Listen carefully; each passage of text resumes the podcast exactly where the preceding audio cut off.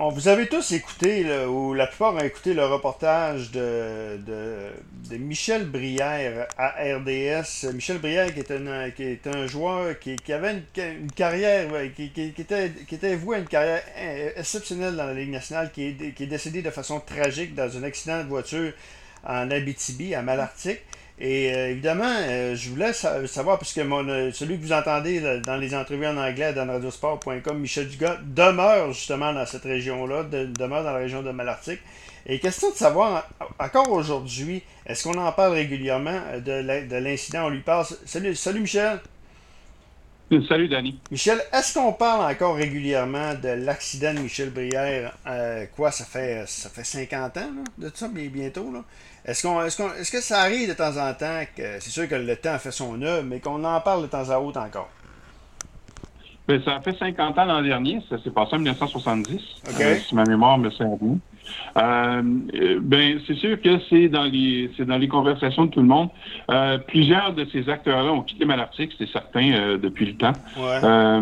par contre, ça demeure très vif dans la mémoire des gens ici, le, le décès de Michel Brière. D'ailleurs, l'aréna de Malartic porte le nom de Michel Brière.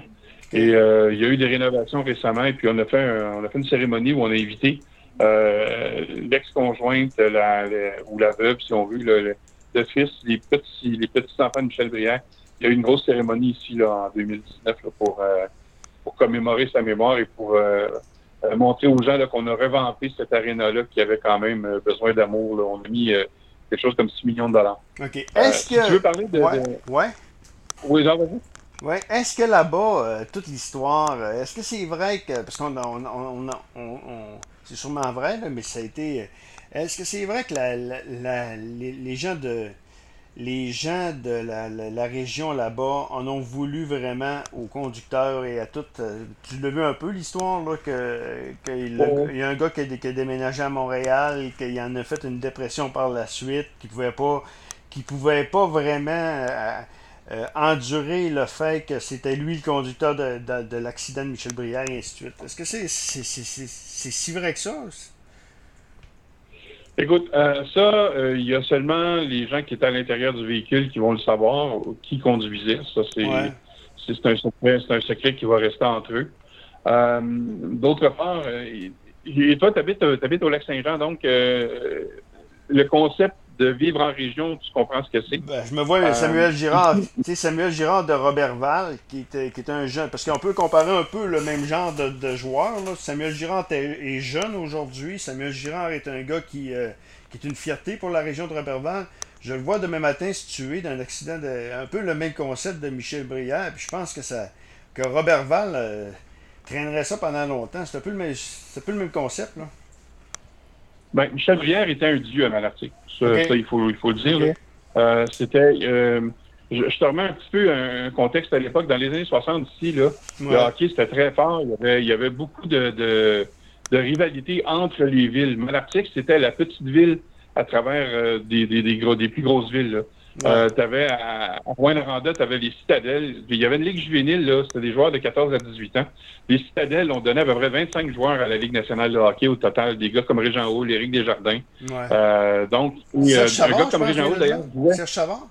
Hein? Serge Chavard vient pas de la Ligue. Serge Chavard, il, vient, il vient de l'Andrienne. Lui, il joue avec les Comètes d'Amos dans le temps. OK. Donc, euh, il y avait les Citadelles de Rouen et les As de Noranda qui se tapaient sur la margoulette. Les frères Durgeon ont joué là-dedans aussi. Ouais. Euh, puis euh, à Malartic, le grand joueur, la superstar, c'était Michel Briand. Et euh, donc, quand il a fait le saut dans la Ligue junior du Québec, ce qui est l'ancêtre de la Ligue junior majeure, ouais. s'est ramassé avec les Bruins de Shawinigan, ben évidemment, ça a été... Euh, et, dans le temps aussi, il y avait, il y avait une rivalité parce que avec les éperviers de Sorel, il y avait aussi des joueurs de Rouen-Noranda qui étaient là, qui étaient comme une, filière. Donc, il y avait une compétition de la BTB qui s'est transportée là-bas. Ben, pour répondre à ta question plus spécifiquement, euh, comme Michel Brière était adulé par les gens d'ici, que c'est euh, le seul joueur de l'histoire de Malartic qui euh, a réussi à se rendre à la Ligue nationale, bien évidemment, il avait un statut exceptionnel par rapport aux autres. Donc, qu'on se le soit fait enlever après seulement une saison dans la Ligue nationale, que ce soit survenu de façon aussi tragique, évidemment, ça a fait de la peine à beaucoup de monde. À Malartic. Parce que Malartic, c'est une petite ville, euh, entendons-nous aujourd'hui, c'est 3800 habitants. À l'époque, c'était peut-être 2500. Donc, euh, c'est une, petite ville où tout le monde se connaît.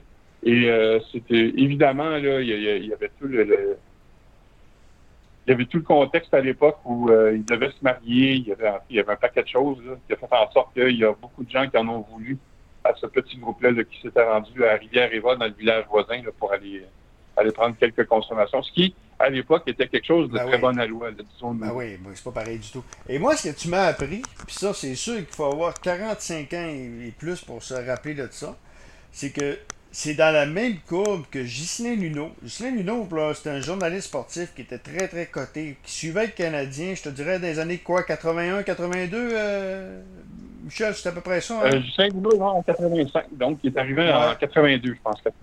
80, OK. C'est à peu près l'équivalent de François Gagnon. Ce que j'ai aujourd'hui, là, qui avait un peu, un peu, le même standing que François Gagnon, qu'on le voyait partout dans les médias, qui écrivait partout sur le Canadien. C'est sûr qu'à l'époque, tu n'avais pas les médias sociaux, tu n'avais pas RDS, tu n'avais pas.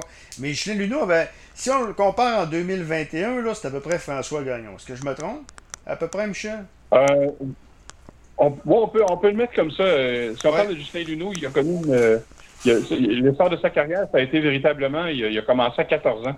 Euh, il écrivait pour un journal, le journal local de Rouen-Noranda qui s'appelait La Frontière. Ouais. donc, à 14 ans, il commençait déjà à suivre les sports puis à écrire dans ce journal-là, tout en continuant ses études.